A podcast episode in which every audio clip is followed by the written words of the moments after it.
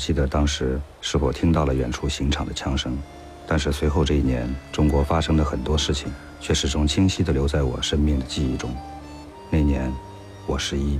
In his semi-autobiographical movie Eleven Flowers, Wang Xiaoshuai has been extremely personal in presenting the spiritual and sexual awakening of a teenager. Moviegoers may identify with the film's sentiment, but still ask for more. The film is set in a rural town in southwest China in 1975, a year before the end of the Cultural Revolution.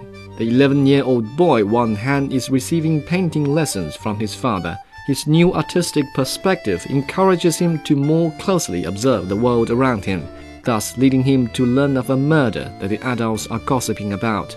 Later, an in person encounter with the murderer makes him contemplate the apparently peaceful but actually tumultuous lives of the adults at that time. At the same time, he is also entering puberty. 你看啊，这个画花呢，就跟你平时画静物不一样了。这个花啊，它是有生命的。它们好像都在呼吸，每一朵花跟每一朵花那都是不一样的，就像我们人。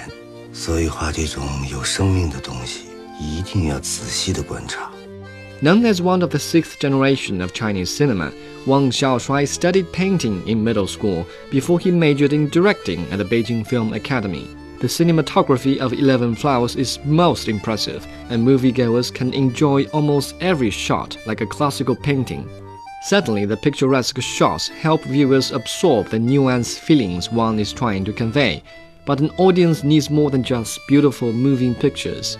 One is perhaps best known for his sensitive portrayal of young people, and this time the hook is his personal awakening, but he falls short of the mark. 这个印象派啊，他们呢是主张走出画室，到大自然去，去观察光线照在大地上的变化，然后呢，再把这种观察 For one thing, the boy Wang Han is too mature for an 11 year old. Portrayed as quiet and somewhat isolated from his fellow playmates, the boy is often shown in close ups, staring at something in the distance and lost in thought. The director may have wished to present the character as he once was, but in doing so, he has totally missed the point of awakening. The father character is overly artsy. His longing for freedom may seem logical against the historical background, but seems odd for an obscure and ordinary man in a remote town. Moreover, his lessons on painting and Monet sound more bookish than fatherly.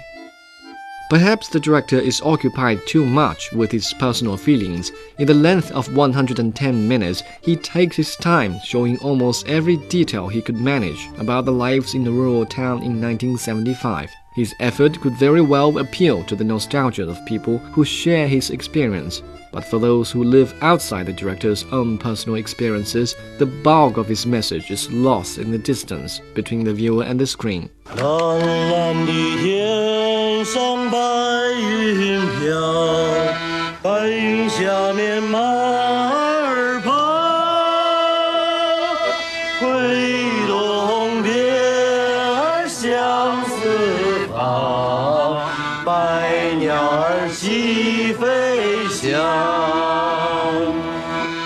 Wang has spoiled himself with eleven flowers.